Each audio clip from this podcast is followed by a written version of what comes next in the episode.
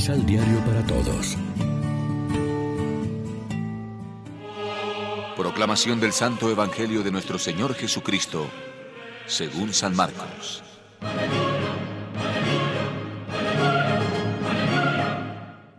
Jesús comenzó a anunciar a sus discípulos lo que le iba a pasar. Yo, el Hijo del Hombre, voy a sufrir mucho. Seré rechazado por los líderes del pueblo, por los sacerdotes principales y por los maestros de la ley. Me van a matar. Pero tres días después, resucitaré. Como Jesús habló tan claramente de su muerte, Pedro lo llevó aparte y lo reprendió por hablar de eso. Pero Jesús se volvió y frente a todos sus discípulos regañó a Pedro. Pedro, estás hablando como Satanás. Apártate de mí, pues no entiendes los planes de Dios.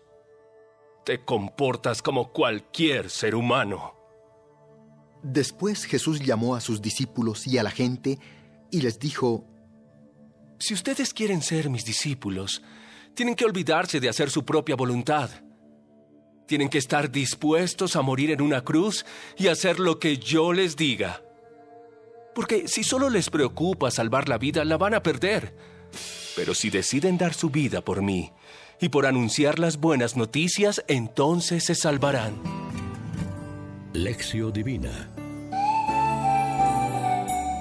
Amigos, ¿qué tal? Hoy es domingo 12 de septiembre. Celebramos en la liturgia el vigésimo cuarto domingo del tiempo ordinario y lo hacemos como siempre de la mano del pan de la palabra. El texto del Evangelio trae el primer anuncio de la pasión y muerte de Jesús a los discípulos, el intento de Pedro de eliminar la cruz y la enseñanza de Jesús sobre las consecuencias de la cruz para ser discípulos. Pedro no entiende la propuesta de Jesús sobre la cruz y el sufrimiento. Él aceptaba a Jesús como Mesías, pero no como un Mesías sufriente. Jesús comienza a enseñar que Él es el Mesías siervo anunciado por Isaías y será arrestado y muerto en el ejercicio de su misión de justicia. Pedro se llena de temor, llama a Jesús aparte para disuadirlo. Y Jesús responde a Pedro Quítate de mi vista, Satanás, porque tus pensamientos no son los de Dios, sino los de los hombres. Pedro pensaba que había dado la respuesta justa, y en efecto dice la palabra justa, tú eres el Cristo, pero no da a esta palabra el significado justo. Pedro no entiende a Jesús, es como el ciego de Bethsaida, cambiaba a la gente por árboles. Tomar la cruz y cargársela detrás de Jesús quería decir aceptar ser un marginado por el injusto sistema que legitimaba la injusticia. Indicaba una ruptura radical y total. La comprensión total del seguimiento de Jesús no se obtiene por la construcción teórica, sino por el compromiso práctico caminando con Él. Quien insiste en mantener la idea de Pedro sea la del Mesías glorioso sin la cruz, no entenderá y no alcanzará a asumir el comportamiento del verdadero discípulo. Porque sin la cruz es imposible entender quién es Jesús y qué significa seguirlo. No es masoquismo, el dolor por el dolor, sino porque Dios ha querido salvar a la humanidad entregando a su propio Hijo en solidaridad con todos los hombres que son los que merecían el castigo por su pecado. Reflexionemos.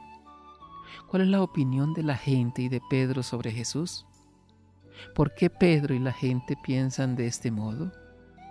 ¿Qué pide Jesús a aquellos que lo quieren seguir? Oremos juntos. Señor Jesús, te damos gracias por tu palabra que nos ha hecho ver mejor la voluntad del Padre. Haz que tu Espíritu ilumine nuestras acciones y nos comunique la fuerza para seguir lo que tu palabra nos ha hecho ver. Amén. María, Reina de los Apóstoles, ruega por nosotros.